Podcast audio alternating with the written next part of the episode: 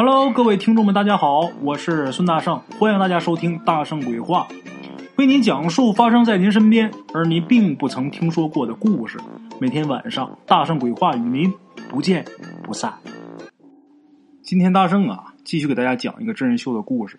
昨天上一集啊，大圣讲了两个，那两个故事啊都挺瘆人的啊，而且呢，大圣啊还用了音效，在关键时刻用了一下音效啊。大家知道啊，我是一个从来都不用音效的主播。那么昨天为什么我用音效了呢？因为有好多老铁说呀，大正啊，你最近讲的这些个民间传说的故事啊，都不咋吓人，你能不能讲点吓人的呀？那么好，昨天我就满足了这些人的愿望。当然，捎带脚把各位都给吓了一小下下啊。咱们今天接着来说真人秀。话说呀，有这么一位金二叔，发了财了。在村里边啊，人家都管他叫金百万。金百万只不过是一个称呼啊，他挣的那钱何止百万呢？金百万这个称呼啊，就相当于过去啊，管着有钱人叫老财是一个意思。哎，他挣的这钱呢，可不止百万。要么这金二叔他咋就想起来给村里边修路了呢？修路啊，是很费钱的。大家就看这个马路。那全都是一百块钱，一百块钱的人民币啊！一百块钱的百元大钞，一张接一张挨着铺出来的。一修路，那石头水泥那都跟流水似的，那人乌泱乌泱的，哪儿不是钱呢？所以说修路是一个很费钱的事儿啊。村里人呢都啧啧有声啊，都说：“嗨，真是个财主啊！”要么说人能修起路呢。哎，真有钱！其实呢，金二叔啊，他不是天生啊就含金钥匙生下来的。他从小啊命很苦，在他七八岁上下呀，他爷爷奶奶就病死了。为什么病死啊？没钱治病。临终的时候啊，老头老太太那都是瘦的皮包骨，叹着气走的。爷爷走的时候啊。眼睛都没闭上，为什么？担心他这小孙子，这日子这么苦啊！我这孙子怎么过这一辈子？哎，金二叔这个人啊，他爹是一个出了名的闷葫芦，身子骨又不好，家里边全靠他老娘有那么一副犟脾气在那撑着，没少跟村里人吵架。后来，金二叔啊长大了以后，他就开始进城里打工了。到了城里以后啊，他看见了城里的摩天大楼、车水马龙啊，他才知道自己那个大山里边是多么的闭塞呀。金二叔心里边暗自咬牙啊，他心想：我一定得在这儿扎下根儿，然后把爹妈接出来，一起跟我享享福。不为别的呀，就是为了将来呀，爹妈有病看病方便呐。他总忘不了爷爷奶奶生病的时候，抖着布满青筋的手啊，打开一个小纸包，里边是什么呢？几颗圆圆的白药片舍不得多吃，得一片药啊，掰成两半吃一半留一半，那半留下次吃。那不是什么灵丹妙药，不是仙丹，那就是城里边几毛钱一大包的止疼片可是，在他们村子里面，那就是好东西啊。捂的发黄了，那也是好东西。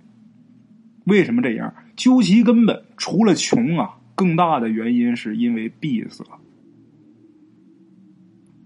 后来呀，年轻的金二叔啊，吃了苦，下了力气，在那么一家灯泡厂扎下根了。没几年呢，这灯泡厂效益不好了。金二叔呢，自告奋勇的出去跑门路去，引进了一条做芯片的生产线。万万没想到啊！后来这条生产线啊，竟然成了他们厂里边盈利的主力。因为这个，金二叔得了重用。后来呀，还娶了老板的闺女当媳妇儿。再后来，自己也建了工厂。他的工厂跟他岳父的工厂相辅相成，这个生意竟然越做越大，发了家了。好样的！哎，金二叔他爹娘啊！真跟儿子进城享福了，这村里人呐，对待金老爹和金老太太那态度马上就不一样了啊！哎呦，夸呀，羡慕啊，那个奉承的话呀，就跟开了龙头的自来水似的，说多长时间都不停啊。村里边人得了金家这门城里的远亲啊，这心里边有依仗啊，是吧？将来去城里边来来往往吃啊住啊的，一句话的事儿啊，大伙都跟着接光。再后来，金老爹跟金老太太年纪大了，就想念那个小村子里边安静的生活了。就这么的，老两口啊，就搬回村里边去住去了。他俩这一回来。村里边人有人再去城里的时候，那就得金二叔跟他媳妇招呼着了。哎，没几年呐，金二叔他媳妇就烦了。这事儿其实也能理解，他不是一回两回啊。你说隔三差五的总有来的，谁家还没有个正经事啊？整天接待这些人，金二叔那没得说啊，都是村里边父老乡亲的，人家媳妇儿没有那个义务啊。时间长，媳妇儿受不了了，陪着自己儿子去外省去读书去了。金二叔每天得忙着生意啊，那老乡总有来的，怎么办呢？金二叔啊，就专门雇了一个司机啊，招呼这些乡里乡亲的。能做到这份上就已经不错了，哎，得说挑大拇了。金二叔啊，故事发生那会儿呢，他多大岁数了？将近五十岁的人了。老爹老娘回这个小村里边去，他也得经常回去去看爹娘去。这个小村子啊，路很难走。然后金二叔啊，就跟自己爹商量，就说：“爹呀，要不我给村里边把路修了吧？有这条路的话呀，人人进出都方便。有路呢，人也就有出路了。村里边人人呐，也都能致富了。”给村里边做点事儿，也不枉我们金家呀世代住在这片土地上。那钱呐，要是不花的话，它就是一堆数字。如果修条路呢，也能给儿孙积德，不是吗？这是好事儿。跟他爹一商量，他爹也同意了。哎，就这么的，金二叔要修路这消息啊，一传出去，整个村子啊那一下就沸腾了。本来很平静、很安静的小山村呢，忽然间就热闹起来了。这些村民走路都急匆匆的，就连七八十岁那老头啊都有精神头了，都来精神了。老金家这门槛啊，进进出出啊，都快被踩平了。那么这些人都上金二叔家来干嘛呢？就是说这些个事儿。这个路从哪儿过？用了谁家的地了？冲了谁家的门了？哎呦，都不让份儿啊，碰一点儿都不行啊！到这儿是吵吵闹闹的。金二叔啊，一时间也没主意了，在生意场上也没遇到过这么复杂的事儿，哎，一个头两个大呀，真是啊！一个月下来了，修路这个事儿啊，还没个定论呢。金二叔他爹妈呀，也不知道是不是让这些人给吵的，整天喊头疼，一天多大半时间都是躺着。就说脑袋疼，远在外省的金二嫂啊，这时候电话也打过来了，就说呀，他们娘俩呀接连的生病，你这个当爹的，你还不赶紧过来看看呢？你整天在家村里边窝着是什么意思呢？哎呦，把金二叔给愁的呀，满腹心事啊。话说正在这个节骨眼的时候，有这么一天夜里，金二叔啊，趁着夜里边安静，他就沿着这个小村呐慢慢走。散散步，散散心。这白天被吵的这头大呀。他走着走着呀，没多长时间，他周围就起了雾了。这个雾气里呀，就凝出水滴了，把金二叔这衣裳啊就给打湿了。小风这么一吹呀，冷飕飕的，挺难受。金二叔啊，迷迷糊糊的就想着该回家了。回去晚了，自己爹妈担心。哎呦，我妈还得骂我，他娘啊！咱前面说脾气犟啊，这会儿金二叔长大了，他娘啊还像小时候，他犯什么错了啊？不顺心的该骂还骂，这就是娘啊！不管你什么身份他永远是你娘。你就是国家总理，你是国家主席，他也是你老娘。金二叔还挺怕他老娘啊！回去晚，我娘又该骂我了，我回家吧。正想着呢，他眼前这时候啊，就出现了一座青砖瓦房。他往这座瓦房门口一看啊，有这么两个老人互相搀扶着。他瞅这身影怎么这么熟悉呢？定睛一瞧，谁呀？他爷爷奶奶。金二叔心里这个高兴啊，当时这脑子啊就不对劲儿，就一根筋。看见自己爷爷奶奶就高兴啊，就往爷爷奶奶那跑啊。结果这一跑，他发现自己这个身子啊轻飘飘的。他低头一看自己呀，穿个小花棉袄，然后小手小脚的，就几岁的那个样子。这很奇怪，当时一根筋呐，没想那么多。跑到门口之后，他这一下就扑他爷爷怀里边，就开始撒娇啊。他奶奶在一旁看呐，摸他头啊，老两口都笑了，笑挺开心。这一笑不要紧，一笑他得咧嘴呀，这一咧嘴，两道血河就流下来了。这血淌的落地有声。金二叔啊，顺着流血这个方向往下看，一看他奶奶这胸口上啊。好大一个洞，而且这胸口上露出来能有半尺多长的那么一个钉子尖儿。金二叔啊，这时候从他爷爷怀里边就跳下来，就想着，当时就一根筋，我得去给我奶奶找药吃，我奶奶受伤了。这时候他爷爷一下就把他手给拉住了，他抬头往上看，他爷爷这个胸前也有一根半尺长的钉子尖儿。这时候，他爷爷呀就对他摇摇头，就说：“孙子，没用啊，来，爷爷带你去看看，你就知道是怎么回事就这么的，这爷孙俩呀牵着手往前走一步，就到了一扇门前。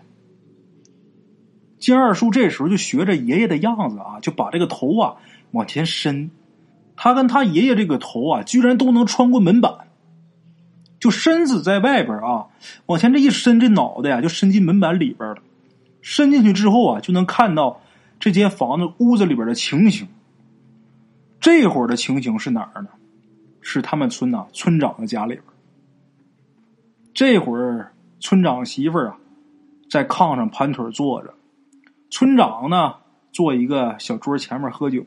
滋喽一口酒下去之后，这个村长啊吧唧吧唧嘴，哎呀！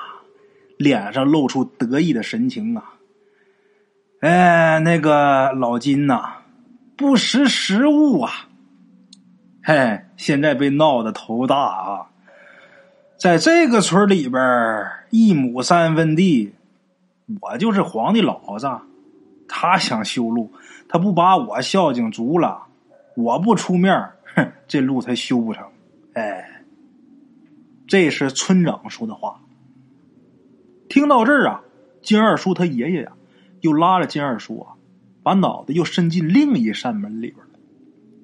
这扇门里边啊，是村里边王叔王婶家，这老两口啊，领着光棍儿子凑一起过日子。往王婶家屋里一看，那个王婶啊，拍大腿骂呀：“那个金老二啊，他算个屁呀！啊，发了财了。”不分给村里边人，还还修什么路？他就想挣个好名声呗！啊，你说，咱家儿子四十多岁了，娶不上媳妇儿，盖不上房，咋就看不见他来帮帮忙呢？咱家要那路有什么用啊？哎，咱家就缺房啊！想从我门前过啊，就得给咱家盖一大瓦房。听说啊，那修路得用不少石头沙子呢啊，也不差咱家这点儿啊。不给我盖，我骂他十八辈祖宗！呸！这是王叔王婶家。哎，听到这儿，金二叔就已经是怒火冲头了。他抬头看看他爷爷，他爷爷呀也是一脸苦笑，然后啊又拉着金二叔又进了一扇门。金二叔啊也不知道进了多少扇门了，反正都是村里的人家。平日里呀，见惯这些人笑脸相迎的那模样，冷不防呢，看见别人背后骂他，金二叔啊，他居然有点不知所措了。他不知道村里人这么恨他呀。就连平时很慈祥的张奶奶啊，这会儿也坐炕头上，在那嘟囔，就说啊，那老张家跟老金家邻居一场，那年咱家那脚瓜长过墙了，让老金老太太给摘了，我都没跟他计较。啊，你看老金家那老头子，他瘫痪去城里边看病，那个呃金小子他媳妇儿啊，才伺候几天啊，就给撇下不管了。他们家啊。婆婆不是什么好东西，哎，这儿媳妇啊更不像样。如今她还要修路，谁稀罕她那条破路啊？哎呀妈呀，咋的？这路她不修，我们还不走了？哎呀，真想当好人呐，就不应该修路，就应该把修路那个钱呐给大家伙分分。哎呦，没良心了哟！在这说。金二叔听得心寒呐。这时候他爷爷啊，把他的手给攥紧了，然后啊，又一次伸头。这次啊，屋里边是金二叔他大爷爷家，这个大爷爷啊，就是他爷爷的亲哥哥。他这大爷爷呢，下边是有儿有女。要么为什么金二叔他是独子，怎么还叫金二叔呢？因为在同辈里边排行。他是第二个男丁，他大爷爷家呀还有男丁，所以才叫金老二。哎，话说当年金二叔他爷爷奶奶病重的时候，找他这个大爷爷家呀借钱，他这个大爷爷家就推脱，就说没有余钱啊，啊，一点儿都没管。所以说，因为这个事儿，到了金二叔他这一辈儿啊，跟他大爷爷家这些堂兄弟儿。关系啊，比旁人还生疏。后来呀，金二叔发了财了，他们才渐渐有了来往。他大爷爷家这些个堂兄弟儿三番五次的说要跟金二叔借钱，金二叔都给了，他们从来都没还过。为什么？金二叔想着这是我血脉相连的亲兄弟。金二叔心想啊，别人骂我，他们还能骂我吗？把这头伸进他大爷爷家里边，看他大爷爷呀，这会儿抽着旱烟袋。堂哥金老大靠在墙角不出声，屋里边烟雾缭绕。他大爷爷跟他这个堂哥大堂哥沉默了好一会儿。这时候啊，他堂哥这金老大咳嗽一声，伸伸脖子，啊。小声就说：“爷啊，你说的那个方法管不管用啊？这都快一个月了，他家也没见少谁呀。”这时候，金大爷爷一颗的烟袋，哎呀，你小子就是沉不住气呀！那算命的早就说了，咱们金家祖宗有德。子孙呐，必要发家。只不过呀，没成想落到老二家里了。我老头子啊，眼看呢到了寿命，我要不是为了你们这些个不争气的，我也不至于下这狠手，让你往我亲弟弟坟上钉长钉啊！这绝户钉啊，一砸进去啊，不出仨月，老二家里呀就得人丁死绝。啊，到那时候啊，不但他家那钱呢是咱家的，就连这发财的气运呢，也得落你们头上啊！村里人呐，人心各异。再有两个月啊，他也开不了工，这修路的钱呐，花不出去。你呀，安生生的等着吧。听完这段对话，金二叔眼睛都快。瞪出血了，他爷爷奶奶胸前的那大长钉子，竟然是他大爷爷家给钉下去的。他大爷爷家不但要死人的运，还要活人的命啊！金二叔气的浑身直抖楞啊，就要往屋里边冲。可是他爷爷呀，死死的把他给拉住了，冲着他摇摇头。眼睛里边两行血泪流出来了。等那天呢，金二叔醒过来以后，金二叔发现呢，自己个啊在坟地里边。然后金二叔对着自己爷爷奶奶这个坟呐，沉默了很长时间，他才回家。回家之后那一晚上，金二叔没睡觉。等第二天呐，一大早他就召集村民，召集村民说要一起看地。这一行人走到村外金家祖坟这地方的时候，金二叔忽然间对着自己爷爷这个坟头啊，就跪下去了，然后是重重的磕了三个响头。站起身以后啊，拿手就在他爷这个坟上扒。等摸着一个东西，猛的这一使劲，从土里边拔出一根一尺来长的大钉子，铁的。拔完这根，拔那根，足足拔出来五根。这五根大铁钉子啊，钉子尖上冒着黑气。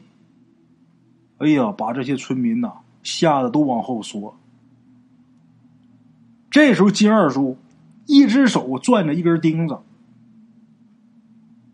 拿这个冷冷的眼神啊，看着这些人，然后开口说道：“我金老二无德无能，我不能让祖宗安生，我还妄想修路博取名声，是我错了。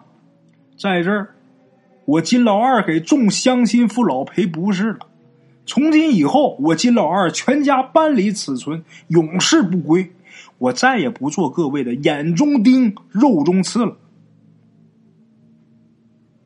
说这么一番话，金二叔真是说到做到。当天下午就来了好些人搬家，不但金老爹、金老娘老两口子跟着搬走了，金爷、金奶奶这坟地也搬了。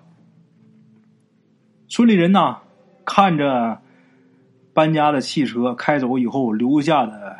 灰尘，一个个面面相觑。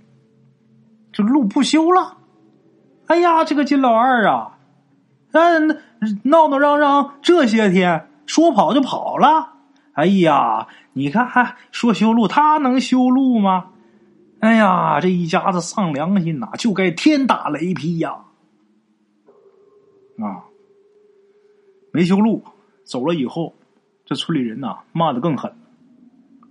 可惜啊，金二叔听不见了。他就是能听见，他也不在乎。啊，今天这个故事啊，说完了。说完这个故事啊，大圣呢，如果要是按照我以前那种风格的话，我就要开骂了。说实话，这些个村民啊，真可恨，真该骂。但是呢，咱今天咱不骂人。咱们分析一下这个事情，像这种事情，像这种人，真的是很多。我敢这么说啊，在每一个地方都有，大到一个国家，小到一个村庄，甚至说一个家族，都有。明明呢，这一家人本来可以和和气气的，但是由于其中一个人啊，突然间有本事了。飞黄腾达了，其他的就受不了了。这叫什么呢？气人有，笑人无。他怎么就能有钱啊？他怎么就能得势？为什么不是我？就应该是我，他就应该出门让车嘎巴撞死。他们家那个钱都给我就对了。好多这样的，这就是人性卑劣的地方。从有人开始，这种事情就没断过。这种人就没绝种过。当然，好人啊并不缺，但这种人也不少。刚才为什么大圣说大到一个国，小到一个家、一个家族？像刚才我说的这个啊，一个家族、一个村，咱们今儿说这个故事就体现的淋漓尽致。大到一个国，我都不往远提，咱就咱说咱中国，甲午海战，大伙都知道吧？一八九四年，中日甲午海战，那是中国跟日本第一次打海战。咱们当时中国的北洋舰队呀，那是亚洲第一大舰队，在全世界排名第四名，在亚洲无人能敌。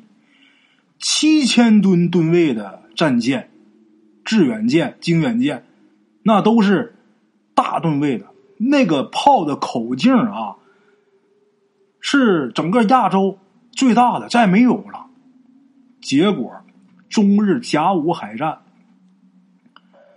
我们中国的北洋水师被小日本的舰队给打的是落花流水。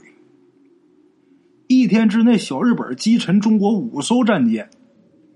他那个船啊，没有中国的大，那个炮啊。也没有中国的口径大，咱们中国就打不过他，为什么呢？哎呀，也别等时间再聊了，今天呢就耽误点时间，我给大伙讲一讲啊。当时中国呀是光绪皇帝和慈禧太后主政，光绪是一个傀儡皇帝，大伙知道，主要是慈禧太后。有人说呀，中日甲午战争中国战败是因为慈禧太后，那时候慈禧太后啊要办六十大寿。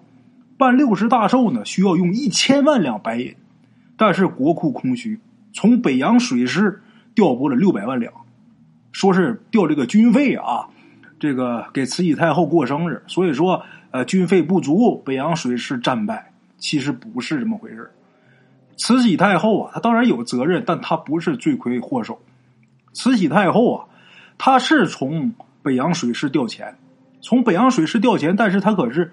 分批调，他不是一下我就拿六百万两，他是分年，一年扣一百多万。那么北洋水师每年的军费是多少？是五百多万两。这五百多万两，他拿走一百多万，还剩三百多万呢。所以说，慈禧太后啊，他动军费这个事儿，挪用军费这个事儿，他不是整个甲午海战啊战败的罪魁祸首。那么这个罪魁祸首是谁？我告诉大伙当时大清国户部最大的官这个人叫什么呢？叫翁同龢，户部就相当于咱们今天的财政部啊。这个翁同龢跟北洋水师的呃一手建造者李鸿章，北洋水师是李鸿章建的，跟李鸿章他俩这个关系啊始终不好，勾心斗角。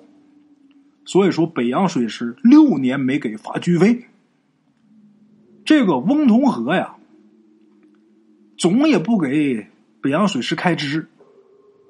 李鸿章这儿呢，想买炮弹，想发展军力，想给这些个呃士兵观饷，没有钱呐。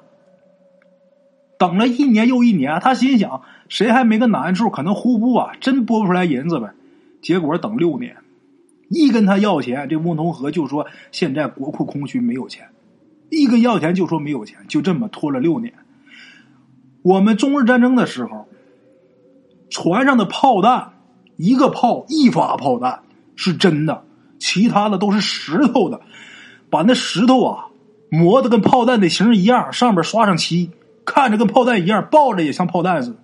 真正打起仗来打不响，那石头的能打响吗？而日本人这边是什么样当时日本呐想复兴。当时的皇后啊，把自己的首饰都给捐出来了，啊，就是我们国家要发展军力，全国上下统一都是我们要发展军力。为什么？因为啊，我们中国刚有北洋水师的时候，那个时候还有经费呢，我们中国这个大战舰呐，动不动就到日本这个呃海湾啊来晃荡一圈，日本人害怕呀，他们那个船那么大那么多，这真要打我们，我们怎么办呢？这个一看这个情况，日本整个国家就想我们要发展这个海上的军力。当时为了发展军力，没说皇后把自己首饰都拿出来卖钱，买战舰给我造战舰，举全国之力造战舰。当时日本的小孩玩的游戏都是什么？击沉致远舰、击沉致远号是他们小时候玩的一个游戏。小孩玩游戏都玩这个。全举全国之力啊，全国老百姓啊，加从天皇到庶民呐，全都勒紧裤腰带。我要造势战舰，我要提升自己的战斗力，我不想受别人威胁。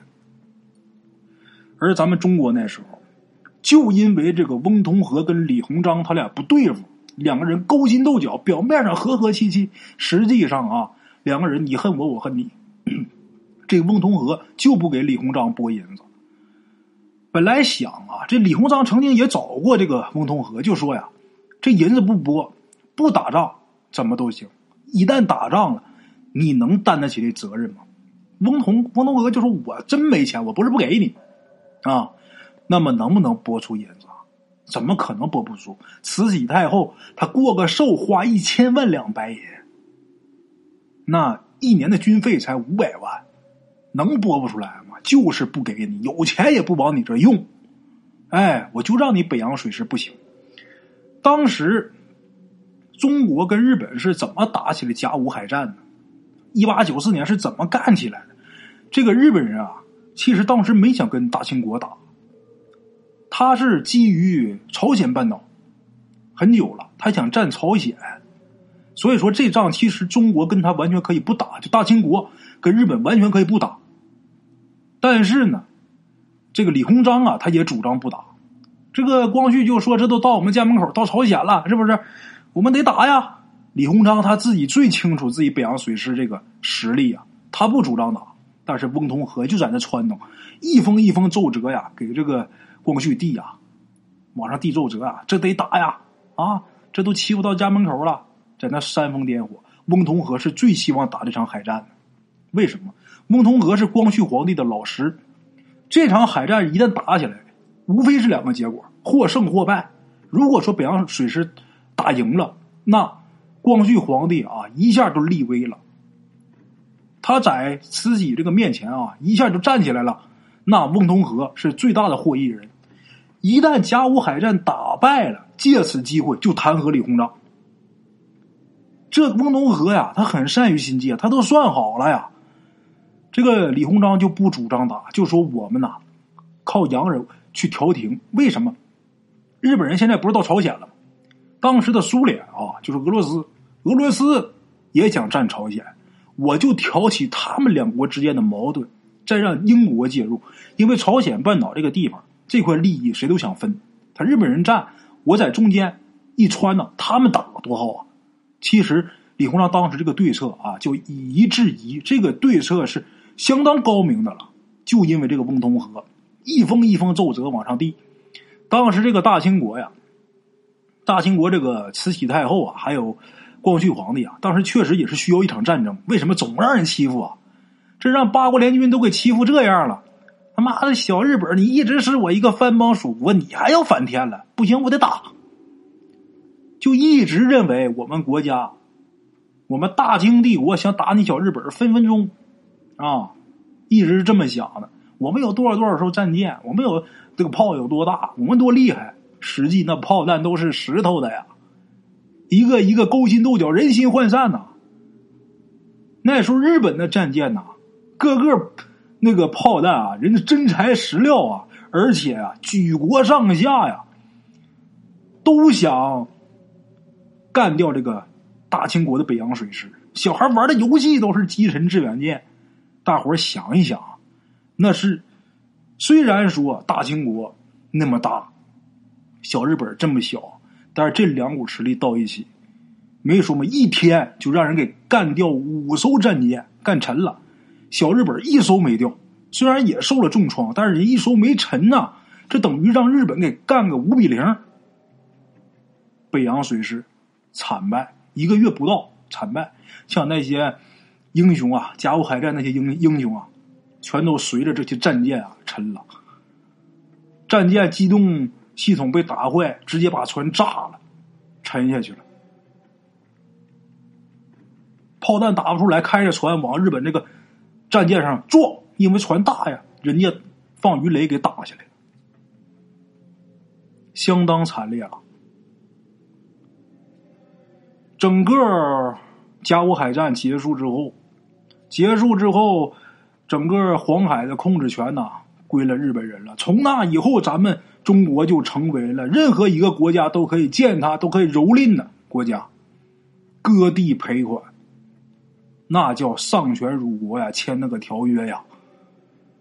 我们这一战舰啊被击沉之后，黄海的控制权不是在日本人手里边吗？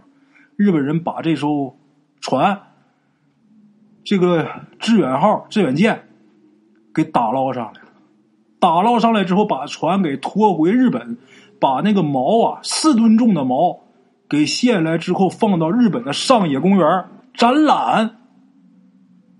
那对我们中国是多大的侮辱啊！那叫奇耻大辱。后来啊，二战。甲午海战都过去那么些年，直到到二战，那都过去五十多年了。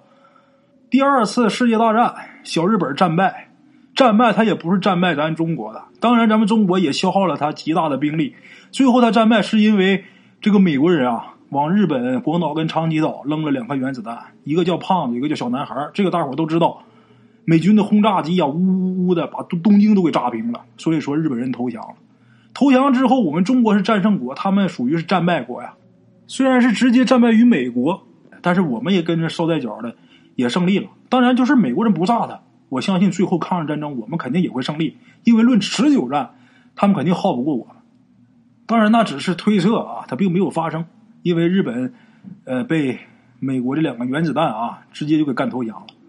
投降之后，我们中国呀就来日本，来日本就要把这个上野公园致远舰这个锚拉走。这是我们的耻辱啊！日本人当时也没意见，因为他战败国，他没有权利说什么。拉走，拉走，就这么的，把这个锚给拉回去了。现在在北京军事博物馆，这个锚啊，有时间大家去看看去。这个锚是拉走了，但是当时整个啊致远舰现在等于还在日本。这艘船啊被打捞上来之后，直接就给拆了，船的甲板呐，呃，桅杆啊。呃，船桨啊，呃，全都给打捞回来了。拆完之后，整个给他们给改成一个房子。现在在日本，这具体地址我还有。这个房子整个就是拿这个致远舰改的。那大门上啊，那个炮弹呐，炸的那个洞啊还在。我们多少这个爱国将士们啊，鲜血曾经就洒在这个船上。现在小日本把它改成房子了，整个改成房子了。这个房子叫什么呢？叫定远馆。大家可以百度去查一下。现在啊，真的，我是没那个能力啊。我要是有那能力的话，我就把这房子买了，我绝对把它买回中国。我就不干嘛，你知道吗？回来中国就整个地方，你就在在这待着，我也不想让它落到敌人手里边啊。啊，哎呀，真是啊。就是说到这儿，这心里边也是五味杂陈。其实归根结底啊，一句话，不管是一个国家也好，还是一个家族也罢，还是一个公司企业，还是一个家庭，大伙记住这个人心呐，记住这句话啊：合必胜，分必败。啊，好了，各位，今天呢就说到这儿了。呃，点赞、转发、打赏我也不说了啊，你们随便吧，我也不在这喊了，累挺。明天见。